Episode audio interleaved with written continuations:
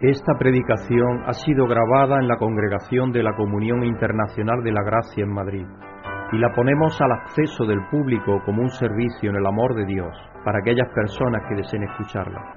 Pedimos que la palabra de Dios tome vida en tu corazón mientras escuches. Muy buenas tardes, hermanos y hermanas. Bienvenidos a estar aquí en la presencia del Señor como congregación. Es una verdadera alegría poder vernos y estar juntos de nuevo para alabar a Dios y rendirle honor y alabanza en congregación, en comunión los unos con los otros y con Él por medio de su Espíritu y Jesucristo aquí en medio de nosotros. Hoy tenemos a la situación de que nuestro hermano Pablo no está aquí con nosotros porque su hermano tuvo que ir al hospital y le han hecho las dos pruebas, la de PCR y la otra, y da negativo en los dos, pero todavía están ahí con dudas. Entonces es mejor que se quede, le han dicho en casa unos días. Entonces me ha un mensaje muy cariñoso diciendo que no podía venir, así que acordaos del hermano de él en vuestras oraciones también y de él también, porque claro, cuando convive así con una persona que está contagiada, en caso de ese, es muy fácil contagiarse. Ya se descubre uno todas las protecciones, ¿no? Entonces es muy fácil contagiarse. Vamos a dar gracias a Dios. Padre Santo, bendito Padre, venimos delante de ti a darte muchísimas gracias porque tú eres la hermosura, Señor, tú eres la perfección, eres la armonía, Señor. Eres todo, todo, todo lo que el ser humano busca y no podemos encontrarlo sino en pequeños espacios cuando estamos en armonía contigo y en unión contigo, en la oración o en la reflexión o en el estudio de tu palabra, Señor. Pero tú tienes todo, absolutamente todo. Eres pletórico, eres pleno, nada te falta. Y Señor, a esa plenitud es a la cual venimos a darte gracias, a darte honor, a rendirte gloria y alabanza, Señor a decirte, Padre, que te amamos, que te amamos porque tú nos amas incondicionalmente. Tú nos has dado a tu Hijo Jesucristo, Señor, para que nosotros pudiésemos acercarnos a ti. Señor, tú nos has buscado y nos encontraste y nos diste un valor, Señor, que nosotros jamás podíamos tener. Así que te damos las gracias, Padre, por tu amor y misericordia, por tu bondad, por ser el Dios que tú eres, un Dios que tiene un plan maravilloso de llevar a toda tu creación de nuevo a tener relación, comunión y unidad contigo y armonía. Así que te pedimos, Padre, que en esta tarde tú nos ayudes a experimentar parte de lo que tú eres, Señor, y que nos ayude a, a fortalecer nuestra fe, Señor, a enriquecer en la esperanza, Señor, a sentirnos consolados de los problemas dificultades que podamos tener, desafíos, porque tú eres un Dios de todo consuelo. Así que, Padre, te pedimos por todos los tuyos alrededor de la tierra, por todos los que tú has creado, Señor, que tú estés con cada uno de ellos y que conforme a tu misericordia y santa y soberana voluntad, Señor, tú intervengas en las vidas de cada uno conforme a las necesidades que puedan tener, Señor. Sabemos que hay muchas personas que sufren todavía en los hospitales, que tienen, que están en la UCI, otros que no tienen ni siquiera la esperanza de poder ir a las UCI porque están saturadas. Incluso en algunos lugares de la tierra ni siquiera tienen para ponerle oxígeno, Señor. Y se están muriendo las personas de asfixia con el coronavirus. Padre, dependemos de ti y te pedimos que en tu amor y misericordia tú intervengas poderosamente y detenga esta pandemia, Señor, y nos ayudes que en medio de este dolor y de, este, de esta pequeñez, la cual sentimos, creo, todos los seres humanos, podamos acercarnos, Señor, a ti mucho más, especialmente aquellos que todavía no te conocen y que puedan, Señor, rendirte honor y gloria y reconocer que tú eres el Dios de dioses y el Señor de señores y que los creaste, Señor, por puro afecto y amor.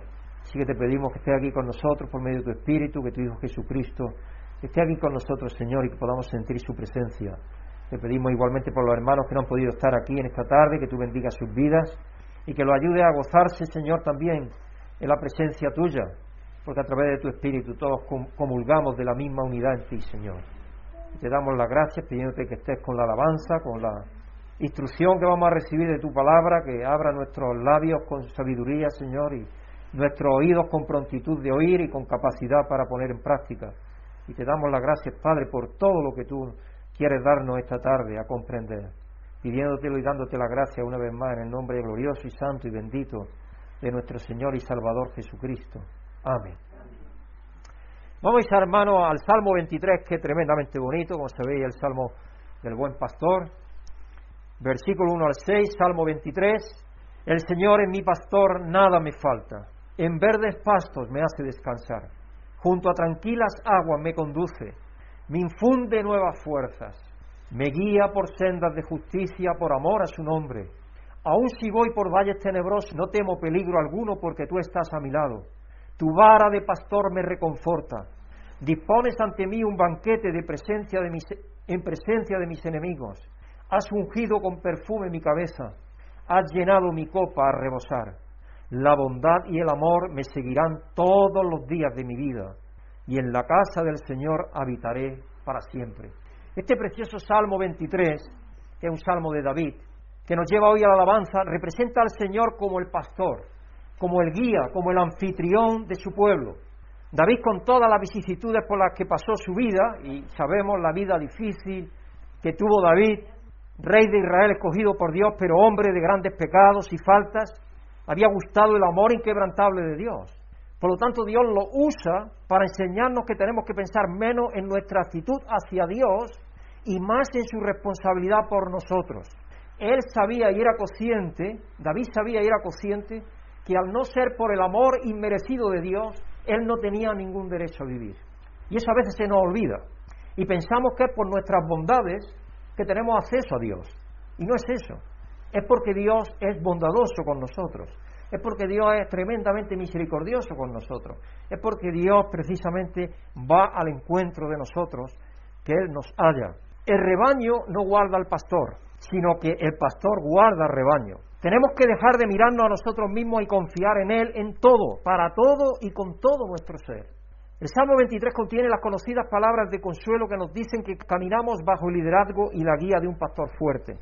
Por eso es que le infunde en seguridad el báculo, callado, guía a la oveja, guía a las ovejas y las lleva por caminos de sabiduría, de bondad, de provisión, de todo eso. El callado que tiene el pastor no es para herir a las ovejas, es para cuidarlas, es para guiarlas. Así que tenemos que sentirnos como esas ovejas que son guiadas por el pastor. Y por eso es que tenemos razón más que de sobra para alabar a Dios. Pero antes de ir a la alabanza, quiero poneros un desafío esta tarde. Si leemos en Mateo 13, podéis tomar dato por favor, Mateo 13, verso 44. El reino de los cielos es semejante a un tesoro escondido en el campo, dice Jesucristo, que un hombre descubrió y luego escondió, y con regocijo va, vende todo lo que tiene y compra aquel campo. Las preguntas, ¿quién creéis que es ese hombre? ¿Y quién creéis que es el tesoro? ¿Y quién creéis que es el terreno? Eso lo dejo para la próxima semana. Podéis orar, pensar, preguntar. Yo ya he dado un sermón o dos acerca de este tema en el pasado pero a veces se nos olvida y cambiamos las cosas y volvemos.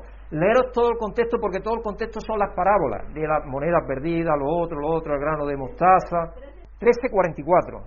Mandamos un saludo también a nuestra hermana María Magdalena, que no sabemos cómo está. Suponemos que está bien o es que habrá encontrado trabajo y está trabajando algo. Hermanos, vamos a dar gracias a Dios por su provisión para con nosotros, su pueblo, porque eso es lo que nos enseña el Salmo 23, que Dios nos provee.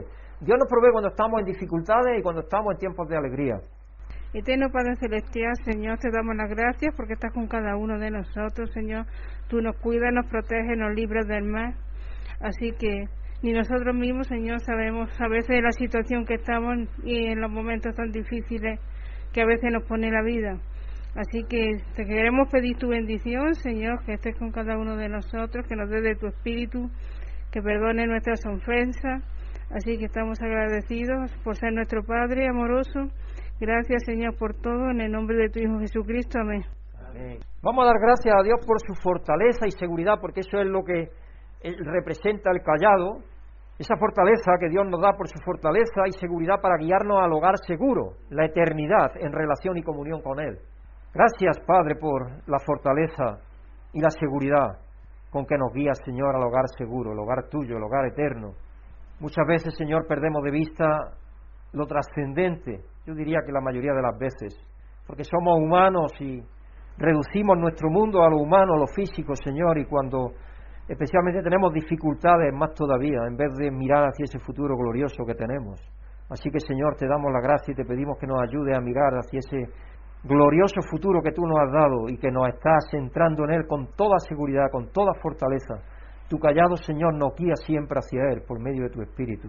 Así que te damos las gracias, Padre, por ello y te pedimos que nos ayudes a pensar siempre, ya sea que estemos en el valle de sombra de muerte o que estemos en lo alto de las montañas, letóricos de alegría y gozo, Señor, que siempre pensemos que más allá de esas realidades tú tienes la realidad perfecta y absoluta y eterna para cada uno de nosotros. Y te damos las gracias, Señor, y te lo pedimos en el nombre glorioso y santo y precioso de nuestro Señor Jesucristo. Amén.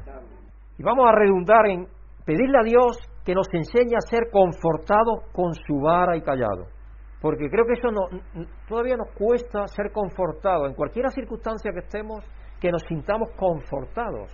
Y estamos atravesando sin duda situaciones difíciles, sabemos que algunos de se nos han muerto seres queridos por la COVID, pero tenemos que pedirle que Dios nos ayude a sentirnos como Jesucristo se sintió, estando en medio de la dificultad, sabiendo que le esperaba lo que le esperaba, a ser confortado, a tener la seguridad, la confianza que podemos depositar en Jesucristo. Amoroso Padre y Señor, razón de nuestras vidas, venimos delante de ti una vez más, Padre, a darte gracias y a pedirte que tú nos Enseñe, Señor, a, ser confortados con tu vara y el callado. Que tú nos ayudes, Padre, a saber que tú nos guías continuamente hacia ti y hacia el proyecto que tú tienes para nuestras vidas. Así que te pedimos, Padre, que tú nos des la seguridad y la confianza que eso significa, para que en cualquiera que sea la situación que estemos, Señor, que podamos vivir en esa seguridad, esa confianza de que tú, en tu Hijo Jesucristo, eres nuestro buen pastor. Te pedimos, Padre, por todos los hermanos que no han podido aquí estar esta tarde. Nos acordamos también de nuestra hermana Magdalena, que Señor, que tú la ayudes, que no esté enferma ni nada y que haya otra cualquier razón por la cual no puede estar aquí con nosotros. Bendícela, Señor, y dale siempre lo necesario. Igual que a todos los tuyos, Señor, alrededor de la tierra. Que tú bendiga a tu pueblo y que nos ayude, Señor, a, a ser más y más semejante a tu Hijo Jesucristo para que la luz de tu Hijo Jesucristo brille mucho más en nosotros cada día y este mundo que anda en tinieblas pueda ver el camino que Él es, la luz y la verdad y la vida. Dándote gracias, Padre, pidiéndotelo en el nombre glorioso santo de nuestro Señor Jesucristo. Amén. Una historia de humor antes de empezar. Esto es un cartel que se lee. Otro gremio sin ayudas. Los carteristas del metro. Los carteristas del metro amenazan que si se mantiene la distancia de dos metros se dedicarán a la política. En la carnicería. Señor carnicero, este pollo tiene una pata más larga que otra. La miró cuando se la dio. A lo que el carnicero le responde al cliente, ¿qué lo quiere? ¿Para bailar con él o para comérselo? Este es vez uno de Pepito. Una vez Pepito llega a la escuela y el maestro le dice, saca tu libro y tu cuaderno. A lo que Pepito le responde, no tengo porque mi mamá es muy pobre y no puede comprar ni cuadernos ni libros para ninguna materia. El profesor molesto le dice, ¿qué pensarías tú de un soldado que va a la guerra y no lleva nada para defenderse? A lo que Pepito le, contesta, pues que es hijo de mi mamá. Así que hermano, antes de empezar con el mensaje de la tarde, quiero dar permiso, y yo primero que me das permiso, si nos pasamos de la, de longitud del mensaje, por favor, trae otro día tomates preparados, huevos, lo que queráis, que estamos dispuestos de Noel y yo a que nos los tiréis.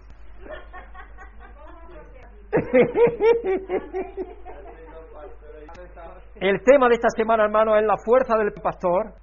En las escrituras que tenemos para, para esta semana, vemos a personas que siguen al buen pastor, y comparten su fuerza. En Hechos 4, 5 al 12, Pedro, el rudo pescador, recibe la fuerza para hablar con valentía ante un grupo de líderes poderosos y sofisticados. Él recibe la fortaleza, el vigor, la inspiración para hablar delante de los líderes poderosos.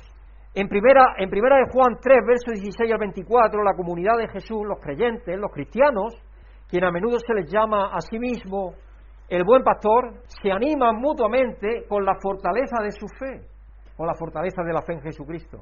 Juan 10, verso 11 al 18, el pasaje en el cual se basa el mensaje de hoy, nos da el diálogo del buen pastor de Jesús, nutrido de imágenes del Antiguo Testamento y enormes implicaciones para la identidad de sí mismo.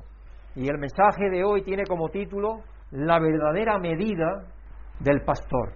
Y nos va a estar leyendo la escritura central del mensaje de hoy, eh, nuestra hermana Susana, y le damos aquí la bienvenida al frente para venir y leer este, esta escritura en Juan 10, verso 11 al 18. Buenas tardes, hermanos y hermanas. Dios os bendiga a los que estáis aquí y a todos que escuchéis esta grabación. La, la escritura central del mensaje de hoy se encuentra en el Evangelio de Juan, capítulo 10, y versículos de 11 al 18. Y dice lo siguiente a la palabra del Señor. Yo soy el buen pastor, y el buen pastor da su vida por las ovejas. El asalariado no es el pastor, y a él no le pertenecen las ovejas. Cuando ve que el lobo se acerca, abandona las ovejas y huye. Entonces el lobo ataca el rebaño y lo dispersa. Y si ese hombre huye, ¿por qué? Siendo asalariado, no le importan las ovejas. Yo soy el buen pastor. Conozco a mis ovejas y ellas me conocen a mí. Así como el Padre me conoce a mí, yo lo conozco a Él y doy mi vida por las ovejas. Tengo otras ovejas que no son de ese redil y también a ellas debo traer. Así ellas escucharán mi voz y hablar habrá un solo rebaño, un solo pastor. Por eso me ama el Padre, porque entrego mi vida para volver a recibirla. Nadie me la arrebata, sino que yo la entrego por mi propia voluntad.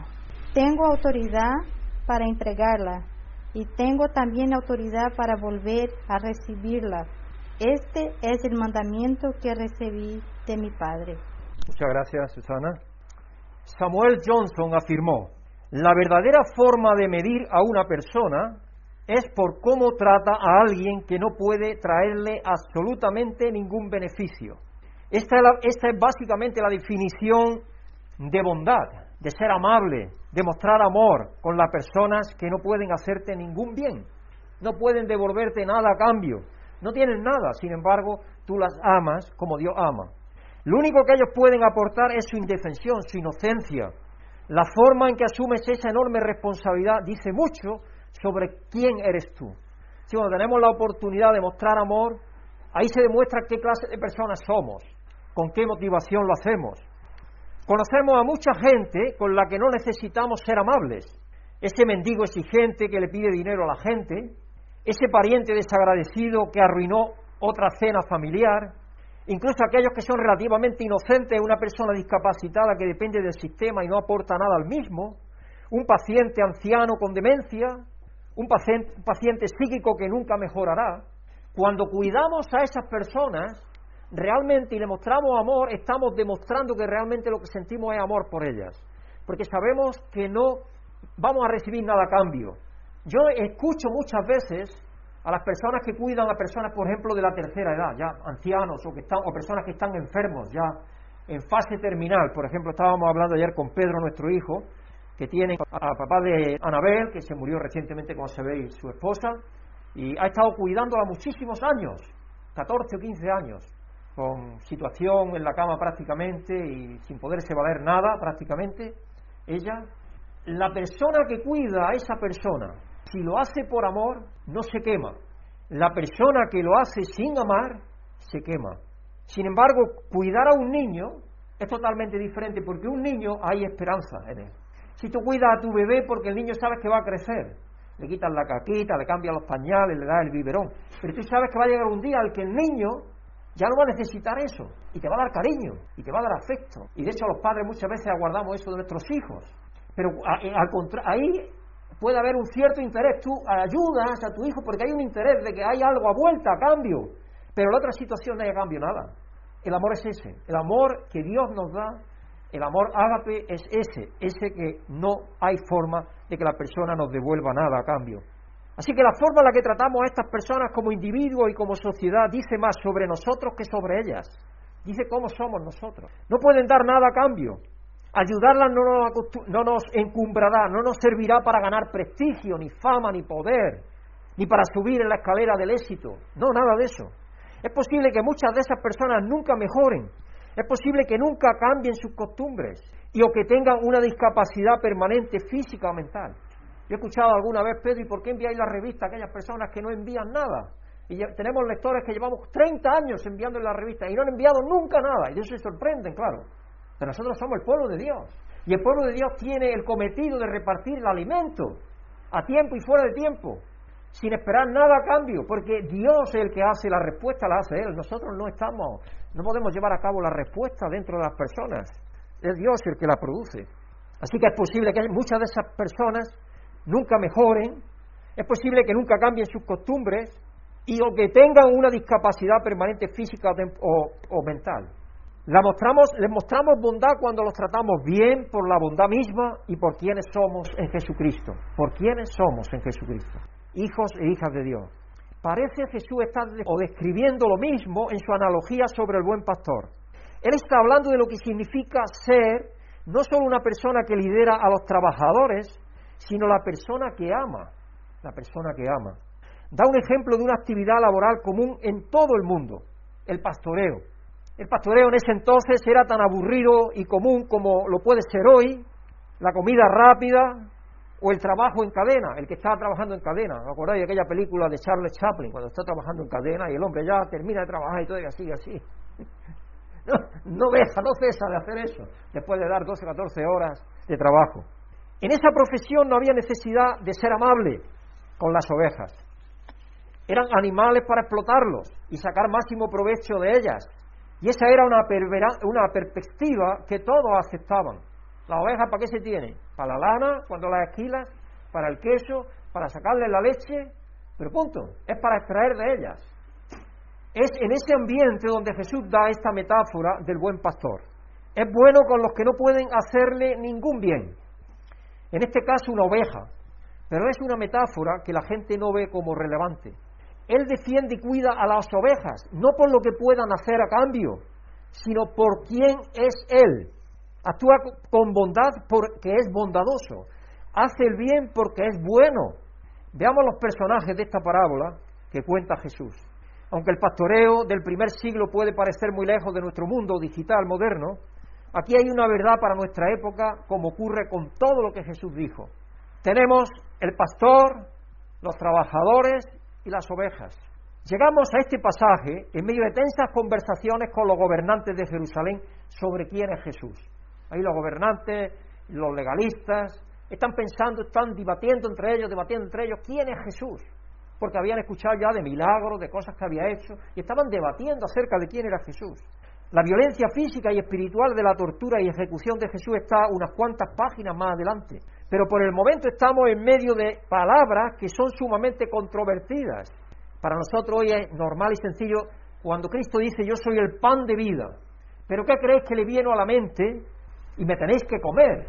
¿Qué creéis que le vino a la mente al pueblo judío que escuchaba esas palabras? El maná el maná solamente descendía de Dios. Porque en otra ocasión además dice, yo soy el pan que descendió del cielo. Eso es lo que le viene a ella a la cabeza. Cristo cuando da una palabra para que ellos la relacionen con realidades que están siendo enseñadas en la sinagoga. Yo soy la resurrección. Inmediatamente le viene la idea de la resurrección del último día. Aquella que le dijo a María, yo sé que Lázaro resucitará en la resurrección de los justos. Todos creían en una resurrección futura. Eso es lo que le viene a la cabeza. Yo soy la luz del mundo. ¿Qué es lo que le viene a la mente por la columna de fuego que lo guió a Israel? Eso es lo que le viene al pueblo de Israel. Y ahora viene la, la afirmación directa y clara y tremenda de Jesucristo, de Juan 8:58. Ciertamente os aseguro, y cuando dice ciertamente os aseguro, eso, en, eso en el idioma original, eso quiere decir con toda certeza, con toda seguridad antes de que Abraham naciera, yo soy. Estos enunciados se encuentran entre lo que se conoce como las declaraciones de yo soy de Jesús. Esta es en sí una frase particularmente potente. Cuando Dios se mostró a Moisés en la zarza ardiendo en Éxodo 3, Moisés le preguntó a Dios por su nombre. Y la declaración definitivamente misteriosa de que resonó allí, la voz aquella que resonó de la zarza es, yo soy el que soy. ¿Y qué le digo yo a mi hermano que me envía? Porque Moisés siguió preguntando, ¿quién le digo yo que se ha aparecido en esta zarza que no se quema?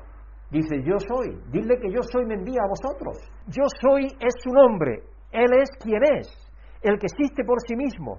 No hay nadie ni nada como Él. No podemos imaginarnos su verdad más, una verdad más profunda y nunca podremos comprenderlo más de lo que Él decide mostrarnos.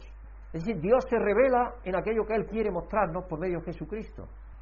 Él es el gran yo soy, el Yahvé, aquel de quien todo proviene, todo proviene de él.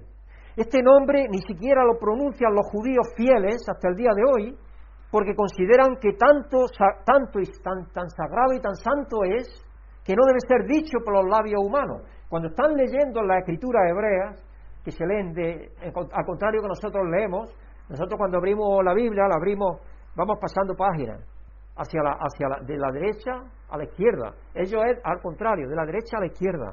Y eh, pues empiezan a leer por el final del rollo. El final del rollo y ahora empiezan a, liar el rollo. Van liando el rollo, van liando el rollo y desliando en la otra parte. Y van leyendo. Con el puntero van leyendo. Yo soy el buen pastor es una de las declaraciones de yo soy de Jesús. Nuestra palabra española bueno es un poco plana. La palabra original significa algo más como hermoso, atractivo, fiel. Todas esas realidades en una, todas esas realidades en una. Igual que pasa con la palabra shalom, que engloban muchísimo más que que tengáis paz, es que tengáis todo lo que deseáis, todo lo que necesitáis, todo eso significa shalom. Pues ser bueno en Dios es también igualmente cuando dice yo soy el buen pastor, significa muchísimo más que nosotros a veces comprendemos en bueno.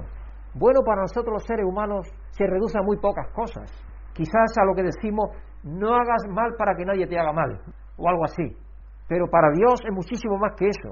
Entonces ser pastor era considerado un trabajo sencillo, se podría hacer por el salario mínimo, o quizás ningún, por ningún salario, por tener un techo y tener queso, tener una piel de oveja para hacerse un vestido, y tener lana para hacerse, o una piel de oveja para tener un, un jergón donde tirarse en el suelo, por eso quizás era el trabajo que se hacía de pastor. Y yo recuerdo no hace mucho cuando yo era vecino de un zapatero que tenía un hijo que tenía unos 14 años por ahí, no podía darle de comer, y se tuvo que ir a cuidar cerdos, solamente por la comida, solamente por la comida. Un cortijo que todavía existe, el cortijo de la torre, mi esposa lo conocerá, muchos olivos, y este hombre tenía una buena piara de cerdos, entonces estaba criando a los cerdos.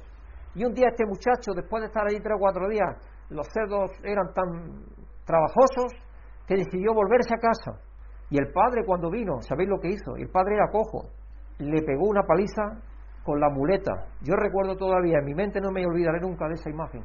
El hijo allí sumiso y el padre sentado en la silla porque era zapatero también, cogió la muleta y con la muleta dándole golpetazos. Porque, claro, para él no reconocía que el hijo necesitaba la comida y que tenía que irse a, a ganarse la comida. Las ovejas eran alimento y ropa. La relación era completamente práctica. El pastor nunca necesitó ser amable o particularmente consciente de ninguno de los animales. Eso de la, de, la ley de la defensa de los animales y todos estos partidos que hay ahora animalistas y todo eso, eso es muy moderno. Las ovejas, si se, eh, incluso si se perdía una dentro de 300, no iba ni siquiera a verlas, así ya había perdido. Yo, yo andando por el campo he encontrado alguna oveja perdida. Como no sabía de quién era, pues no he podido traerla a nadie, esperando que el pastor vuelva a lo que sea por ella. Pero luego después, un poco tiempo después, pasado por ahí, la oveja murió de hambre. Porque la oveja empieza a balar, a balar, a balar hasta que muere reventada. Esa es la situación que tiene la oveja. Así, así son de tercas un poco. No son muy listas las ovejas, no creamos que son listas. Por eso la utiliza Dios como ejemplo. Porque Dios tiene consonancia con lo que él hace. Así que el pastor nunca necesitó ser amable, o particularmente consciente de, ninguno de los animales, simplemente los, los convertía en cualquier producto que él necesitaba. Si necesitaba queso, hacía leche, tenía leche y la leche de la, de la oveja le proporcionaba el queso. Y si necesitaba lana, con esquilarlas ya tenía lana. Y si necesitaba una piel, matarla y tenía una piel. Y aparte tenía la carne. Entonces era un animal completo, eh, eh, un animal completo se aprovechaba todo, ¿no? Igual que pasa con el cerdo. Pero un buen pastor, como una nodriza o un buen artesano, tenía una relación especial con las ovejas. Veía valor en cada uno de los animales y hacía todo lo posible por cuidar a todos y a cada uno de ellos. Una vez más, esto nos dice más sobre Jesús que sobre las ovejas. Es un buen pastor porque es bueno, no porque las ovejas sean dignas o porque la obra sea gloriosa. Jesús dice, yo soy el buen pastor. Jesús se basa en imágenes dichas miles de años antes. Como sabéis, Jesucristo hablaba de forma que los que le escucharan podrían conectar con el Antiguo Testamento, porque el Antiguo Testamento se leía en las sinagogas todos los sábados. y lo leían una y otra vez, y una y otra vez, y una y otra vez, repetido, incluso también explicado. pero estaban tan ciegos que no podían hacer esa conexión, tenían los ojos cerrados, no podían ver. Pero por ejemplo, una de esas escrituras es Ezequiel 34, 1 al 4. Ezequiel 34, 1 al 4. El Señor me habló diciendo, palabra Ezequiel de Dios, Hijo de hombre, profetiza contra los pastores de Israel, profetiza y adviérteles, que así dice el Señor omnipotente. Ay de vosotros, pastores de Israel, que solo os cuidáis a vosotros mismos. ¿Acaso los pastores no deben cuidar al rebaño? Vosotros os bebéis la leche, os vestís con la lana y matáis las ovejas más gordas, pero no cuidáis del rebaño. No fortalecéis a la oveja débil, no cuidáis de la enferma, ni curáis a la herida. No vais a por la descarriada, ni buscáis a la perdida. Al contrario, tratáis al rebaño con crueldad y violencia. Cristo cuando habla de que tiene uno 100 ovejas y le pierde una, ¿qué es lo que hace? Ir a buscarla. En la imagen, en, el pensamiento de aquellos que estaban escuchando, se le venían estas palabras y podían haber relacionado que el pueblo de Israel, especialmente a los escribas, los fariseos, los doctores de la ley, no estaban haciendo lo que debían de hacer, porque se habían olvidado precisamente. Y se habían olvidado porque explotaban en el templo, explotaban llevando los animales peores, vendían animales quebrantados, banquicojos, eh, tuertos, todo eso que no era permitido en el Antiguo Testamento, sin embargo la estaban vendiendo allí en el templo para sacrificios, todo eso estaban haciendo, no estaban haciendo aquello que Dios les dijo que hicieran. Y cuando les narra la, la parábola del samaritano, del buen samaritano. Aquel experto de la ley, no, no voy a tocar a esta persona porque quién sabe si tiene una enfermedad contagiosa o lo que sea, me la transmite a mí, yo me contagio religiosamente. No voy a tocarla, así que se separó de él. Todas esas parábolas en su mente debería haber estado resonando. Y continúa diciéndonos, en el versículo 15 y 16, yo mismo apacentaré mi rebaño y los llevaré a descansar. Lo afirma el Señor omnipotente. Buscaré a las ovejas perdidas, recogeré a las extraviadas, vendaré a las heridas, fortaleceré a las débiles, pero exterminaré a las ovejas gordas y robustas. Yo las pastorearé con justicia. Así que está afirmando muchas cosas, pero lo principal es la asombrosa afirmación de Jesús. Dios dice en Ezequiel que los pastores humanos han fallado y que Él mismo será el pastor. Entonces Jesús se hace eco de ese pasaje y dice, yo soy el buen pastor. Estoy haciendo realidad el rol que Dios tiene para los pastores. Eso es lo que Él viene a decirnos. Así que la descripción de los pastores humanos, de los trabajadores de Dios, no es halagadora en Ezequiel. Como ya hemos leído antes, en Ezequiel 34, 2 y 3, hijos, hijo de hombre profetiza contra los pastores de Israel. Profetiza y adviérteles que así dice el Señor omnipotente. Hay de vosotros, pastores de Israel, que solo cuidáis a vosotros mismos. ¿Acaso los pastores no deben cuidar el rebaño? Vosotros os bebéis la leche, os vestís con la lana y matáis las ovejas más gordas, pero no cuidáis el rebaño. Y hasta el día de hoy hay, desgraciadamente, autoproclamados pastores que tienen muchos seguidores, gente que tiene casas y casas y casas. Es increíble. Desgraciadamente, mal ejemplo mal ejemplo, que aparta a las ovejas del rebaño del pastor, del buen pastor que es Jesucristo. Mal ejemplo. Y también tenemos la descripción que da Jesús en Juan 10, verso 12. El asalariado no es el pastor, y, él no le, y a él no le pertenecen las ovejas. Cuando ve que el lobo se acerca, abandona las ovejas y huye. Entonces el lobo ataca al rebaño y lo dispersa. Las personas que buscan solamente su propio fin en cuanto vienen las dificultades y los desafíos, abandonan el rebaño se van. Y si te vino, me acuerdo. Yo recuerdo que fui una vez a un. Yo no sé si alguno de vosotros estaba, y aquí en la. Estábamos en la plaza de, de Leganés, y había un chico joven, Confran, la Confran, que se llamaba, y una de las cosas que se hizo allí es. Eh, una se hizo buena, que fue homenajear a, Juan Blake, ya murió, como sabéis, que fue el que trajo aquí prácticamente, levantó casi todas las iglesias evangélicas que hay aquí en España. Él la inició. Pero una cosa que hizo en mitad de la, ofrenda, a la hora de la ofrenda, él dijo, abrid vuestras carteras y no vayáis a sacar el billete más pequeño que tengáis, sacar el billete más grande que tengáis, lo vamos a bendecir y luego después vais a ver lo que vamos a hacer. No, no dijo a la gente que era la ofrenda que iban a dar, claro. Entonces la gente, pensando un poco egoísta, dice, pues aquí me voy a pedir, me voy a, me voy a pedir una bendición buena, así que me voy a sacar el billete más grande que haya. Y toda la gente allí, billetes, buscó los billetes más grandes que tenían, los billetes más grandes que tenían, allí, pues, allí con la mano a la arriba levantada, un billete el más grande que tenían, levantado. Y entonces pidió y pidió que ese billete no volviera. Dice, no, va, no vayáis a poner ese billete de vuelta en, los vuestros bolsillos. Ponedlo ahora cuando pase el saco de la ofrenda.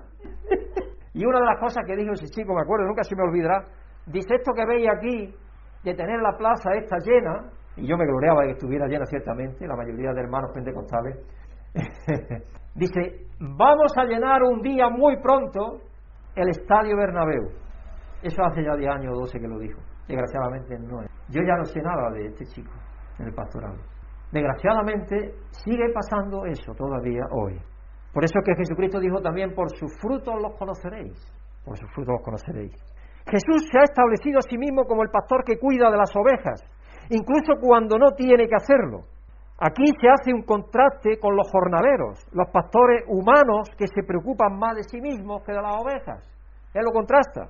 La tensión entre Jesús y las autoridades religiosas no es una noticia teológica, está por todas partes. La gente se está quejando de los escribas los fariseos, que les le, mandaban a diezmar el comino y el eneldo y las plantitas más pequeñas que tenían, se lo mandaban diezmar porque ellos estaban ahí de más y más y más y más. Y entonces están ellos ahí recibiendo en alguna forma una reprimenda de Jesús. Pero la palabra de Jesús aquí y en todas partes es que el tiempo de ellos se acabó. Los paradigmas se están intercambiando. El propósito de Dios para el antiguo pacto se completó en Jesús. Él estaba diciéndole, esto viene a su fin. Este sistema que vosotros tenéis viene a su fin. Y viene a su fin con el buen pastor, que iba a dar la vida por todas sus ovejas, como sabemos que luego aconteció. Él no tiene paciencia para aferrarse a las viejas costumbres y va hasta el punto de exponer las motivaciones negativas de los pastores y su falta de carácter. Si cuando Cristo ve una injusticia tan tremenda en el pueblo de Israel, en los representantes de Dios, Él es donde más duro da. Se ve, por ejemplo, cuando llega al templo, aquel día antes de ser, antes de ser crucificado, antes de entrar la última vez para ser, ser crucificado, hizo un látigo y derramó las mesas y derribó las monedas y abrió las jaulas de las palomas y hizo todo lo que hizo y le dijo, e, esta es una casa de ladrones, cuando no debía de ser así. La casa de mi padre es una casa de oración. Todo eso ya es como si estara saturado ya hasta el culmo de la maldad a la cual había llegado el pueblo dirigente de Israel, los dirigentes de Israel, especialmente los religiosos. Él dice que sus motivaciones son protegerse a sí mismo y proveerse para sí mismos. Están más enfocados en su propio pellejo que por la salud espiritual de las personas. En cambio, Jesús viene a las ovejas no como un nuevo jornalero contratado, pues ellas le pertenecen. ¿Alguna vez nos aferramos, hermano, a los viejos paradigmas de hacer iglesia solo porque es como siempre ha sido? Si cuando vienen los cambios, que son saludables, que son buenos, que son inspirados por Dios, ¿nos resistimos a ellos? Espero que no. Espero que no, porque Dios quiere que estemos aprendiendo, creciendo en gracia y conocimiento de nuestro Señor Jesucristo. Y que no nos moleste cualquier cambio que pueda venir. Y no preveo ningún cambio por ahora. Pero los cambios que hemos, por los cuales hemos pasado y donde hemos perdido tantísimos hermanos, a consecuencia de que quizás se han aferrado a una práctica en la iglesia, una forma de ser la iglesia, que ellos creen que no puede ser de otra forma la iglesia. La iglesia la dirige Dios. Dios es el buen pastor y Él sabe dónde quiere llevarnos. Entonces, ¿nos queremos dejar llevar por el callado? ¿Nos dejamos llevar por Él? ¿Por medio de la guía del Espíritu Santo y su palabra o no? ¿Nos perdemos las formas en las que Dios está moviendo porque queremos quedarnos con lo que es cómodo? Dios nos quiere llevar a una nueva forma de ver las cosas. Por ejemplo, ahora estamos hablando de que en un futuro relativamente cercano, tiene que pasar la pandemia y todo eso, tener el manual preparado, pero vamos a empezar otra vez con los nuevos grupos, con los pequeños grupos, porque creemos que Dios está por ahí guiando a la iglesia. Hay, hay iglesias que están creciendo por ahí. Sabemos que aquí es difícil por los horarios, por todo eso, pero tenemos que estar mentalizándonos de que eso va a venir y, y, pidiéndole a Dios que nos ayude a internalizar esa posibilidad de hacerlo así. Porque es lo que vemos en la iglesia primitiva. La iglesia primitiva, si os leéis el libro de Hechos y la epístola de Pablo, dice, y saludad a la iglesia de, a la iglesia de Epáfras, a la iglesia del otro, a la iglesia del otro, que está en su casa, dice. Está en su casa, en su casa estaba la iglesia, La iglesia no era un local ni nada, eran 5, 6, 8, 10 personas que se reunían en la casa de una persona. Y así empezaba a crecer la iglesia. Tenemos estructuras de poder y estatus social en la iglesia que a veces se ven amenazadas por aquel a quien la iglesia adora. Por eso es que en nuestra comunión, en la Comunión Internacional de la Gracia, Greg Williams y antes el doctor Takash han tratado de minimizar a lo máximo las sedes de la iglesia. ¿Para qué? Para que sean a nivel local, a nivel de país, a nivel de europeo de continente, a nivel de cada continente, donde se reciban las instrucciones porque conoce cada uno lo que hay y que no, que no sea con esa restricción de que tiene que llegar todo de allí y la instrucción de allí, no, no, no, sino que fluya entre todos, porque todos somos iglesia. Eso es lo que está pretendiendo él más y más. ¿Qué tipo de jornaleros seremos nosotros en el futuro? Las ovejas, esos son los jornaleros. Las ovejas, fijaos esa oveja, qué limpia. Está bebiendo agua en un, en un bebedero de, ser humano. ¿Cómo, ¿Cómo sabe el animal que tiene que beber ahí? ¿Has tenido alguna vez la experiencia con las ovejas? ¿Cuál fue tu impresión? Yo sí, yo sí he tenido, todos los días de hecho. Yo como yogur de leche de oveja. Me gusta el queso hecho con leche de oveja cruda. Y más de una vez me tropiezo con las ovejas cuando voy por ahí por el campo, porque hay pastores allí en la zona donde vivimos. Definitivamente no son animales más limpios y esponjosos que ves pintados en un mural en la escuela dominical, porque en la escuela dominical lo ves con un algodoncito blanco y todo eso está muy limpito, pero las ovejas son, generalmente las ovejas domésticas a menudo están cubiertas de barro, deambulan sin rumbo fijo, huelen bastante mal, por eso que el queso de oveja también huele bastante, y en su lana arrastran muchos parásitos. Son egocéntricas y tienen una inteligencia limitada. Animales que no inspiran prácticamente nada más que lástima. Pero algo bueno que tienen las ovejas, es, es que están, una vez que saben quién es el pastor, están más capacitadas para seguir al pastor, normalmente, más que las cabras. Las cabras van siempre quieren tirar a su, ir por, a su solita, van solitas, la cabra tira al monte, eso es lo que dice el dicho. Quieren ir siempre individualmente a ellas por donde le da la gana.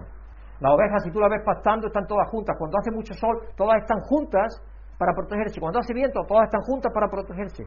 Cuando hace frío, todas están juntas para protegerse. En mitad del día, cuando hace mucho sol, se colocan todas debajo de una sombra y todas están ahí juntitas. Y uno dice, con el calor que hace, ¿por qué están juntas? Pues no, se protegen del sol, de la calor, una a otra. Aunque parezca mentira, así es, porque el sol viene con el viento. Entonces, al estar todas juntas, su misma lana que aísla le impide que el sol caliente y están todas aisladas de alguna manera. Como muchos diálogos en Juan, esta discusión está enmarcada y configurada por una historia. Justo antes de esto, Jesús sanó un ciego, justo antes de esta porción que hemos leído de la Escritura, que no la ha leído Susana. Y los fariseos lo echaron de la sinagoga por su asociación con Jesús. Pensar en la, pensar en la situación. Hace poco Jesús había sanado a un ciego va y le dice, he sido sanado, va al templo y dice, he sido sanado por Jesús. Y ellos lo primero que hacen es echarlo de ahí. Porque claro, lo que está haciendo ese ciego es quitándole clientela, porque está diciendo que Jesús es el que tenemos que mirar.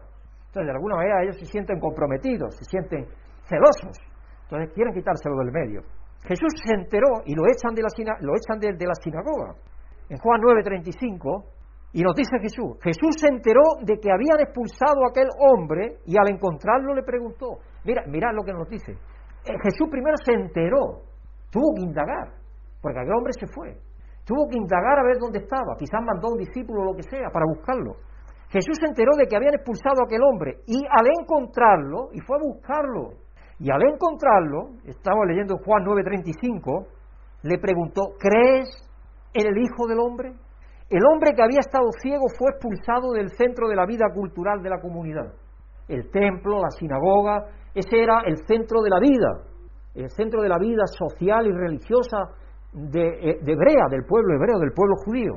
Quedó errante, indefenso, sin comunidad a la cual ir, porque había sido expulsado de la comunidad de los creyentes. Él y su familia ya estaban bajo escrutinio debido a su discapacidad, porque ya sabéis que las autoridades religiosas creían que él y su familia debieron de haber pecado para provocar su ceguera. Ya sabéis, los discípulos, ¿qué le dijeron a que estaba retripado contra una pared que estaba ciego? ¿Y qué le dijeron los discípulos? Maestro, ¿quién pecó? Este y sus padres. ¿Recordáis? No le estaban preguntando algo porque sí, le estaban preguntando porque dentro de la tradición judía basándose un poco en Levítico y todo eso, las leyes que había allí, es porque si esa persona tenía una señal en su cuerpo, era porque había hecho algún mal. Eso es lo que habían concluido. Así que ya estaba, ellos ya estaban mirándole, ya lo tenían en, en, encauzado, ya lo tenían enfilado, ya lo tenían enfilado a esa persona. Ya sabían, estaban hablando de él, viendo a ver qué pasaba, para tratar de hacer, tomar una decisión. Y ahora está completamente exiliado de su cultura, desconectado de la comunidad, hasta que el buen pastor, el pastor misericordioso, viene y lo encuentra. El texto implica que Jesús lo estaba buscando específicamente a él. Jesús no busca a este hombre para sacar alguna ventaja o beneficio. Ni siquiera tiene buenas influencias con quienes establecer relaciones. Este hombre no es un, es un, Dios nadie. Nadie lo quería en su sociedad. De hecho, estaba para ser expulsado de la sinagoga. Ya estaban pensando en qué habría hecho para estar ciego. Estaba como apartado, como recluido. Las personas en esas condiciones no participaban al 100% de la actividad que había religiosa en la sociedad.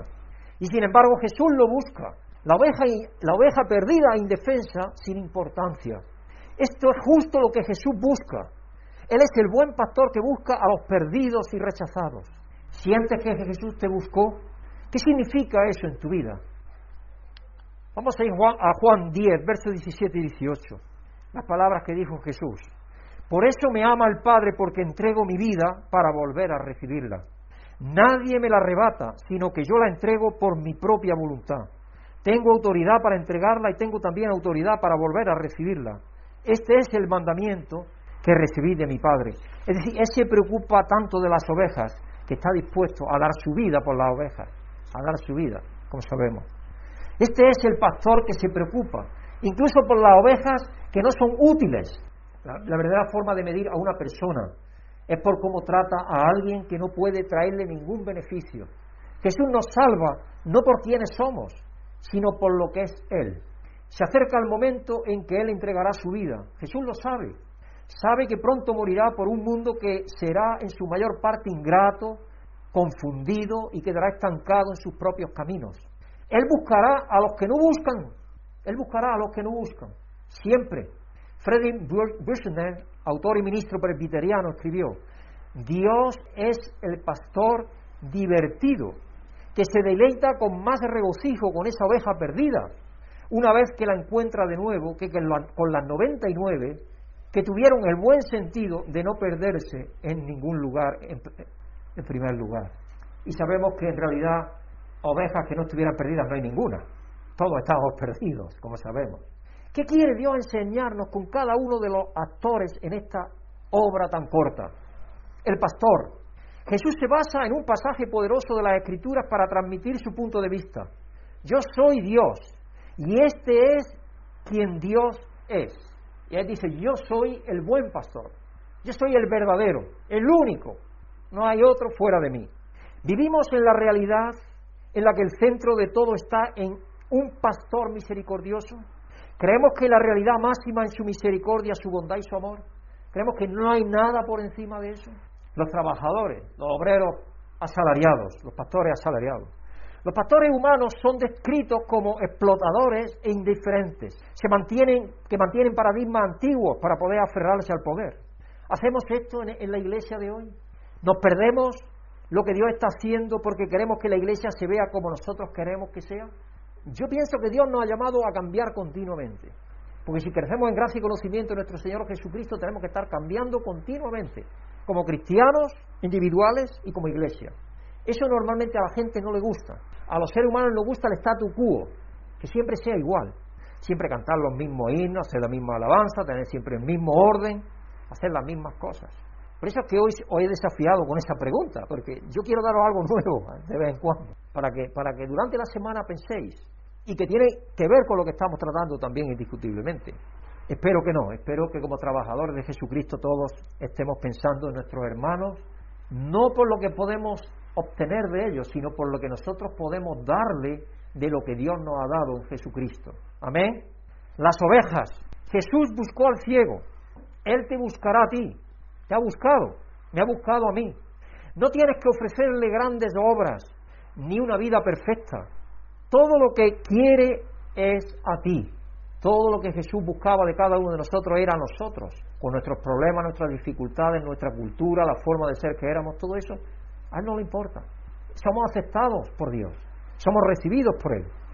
En nuestras vidas buscamos a aquellos a los que Jesús busca, estamos buscando lo que Jesús busca. Dedicamos nuestro tiempo solo a personas importantes o conocidas, porque a veces podemos caer en ese error. Y Dios normalmente llama a aquellos que no son para hacer que sean. Y el apóstol Pablo lo dice de esa manera que dice tan maravillosa. Mirad por vuestra vocación que ni muchos sois sabios, ni muchos sois, podemos decir, ni altos, ni bonitos, ni guapos, ni inteligentes, ni estáis en las altas autoridades del gobierno, ni nada de eso. Trayendo la actualidad, ¿no? La actualidad de hoy. Dios nos llama a las personas normales, incluso también a las que somos subnormales también nos llama, por su amor y misericordia y bondad. Y nosotros tenemos que tener ese tipo de mentalidad. Nosotros tenemos que pensar, como dice el dicho, donde menos lo piensas, salta la liebre, la liebre de Dios. Y tenemos que pensar en eso. Si tú vas por la calle y tú llevas dos revistas en un sobre que te has llevado de aquí, y ves a una persona que tú sabes que es un sin techo, la primera impresión que te da a ti, ¿cuál es? De sentir compasión por esa persona. Si sientes compasión, lo que haría es darle una revista y decirle, bueno, primero decirle, ¿le gusta usted leer? Tengo un regalo para usted, una revista, tenga. ¿Quién sabe? Si fruto de empezar a leer esa revista, empieza a tener una relación con Dios y empieza a cambiar su vida. Porque muchas veces es que pensamos que las personas que tienen que venir a la iglesia tienen que ser personas que han cambiado su vida ya, pero no es así. Una frase que recuerdo y que a mí me impactó mucho de Papa Francisco es, los pastores tenéis que oler a oveja. Esa frase a mí me, me impactó porque es una frase que él ha dicho algunas frases muy, muy tremendas, y muy verdaderas, muy ciertas. Y esa frase era una de ellas tremenda. Y tenemos nosotros como pastores de nuestros hermanos y de los que no conocen todavía, estar ahí en medio de ellos, conectando con ellos, para que ellos sepan que Dios los ama incondicionalmente. Hermanos y hermanas, para concluir, Jesús nos está mostrando no un mundo transformado por el avance humano, sino el mundo nuevo en él. Nos muestra que el centro de ese mundo es la misericordia y el amor incondicional y merecido de Dios que nos tiene en Jesús. Vivamos en esa realidad hoy.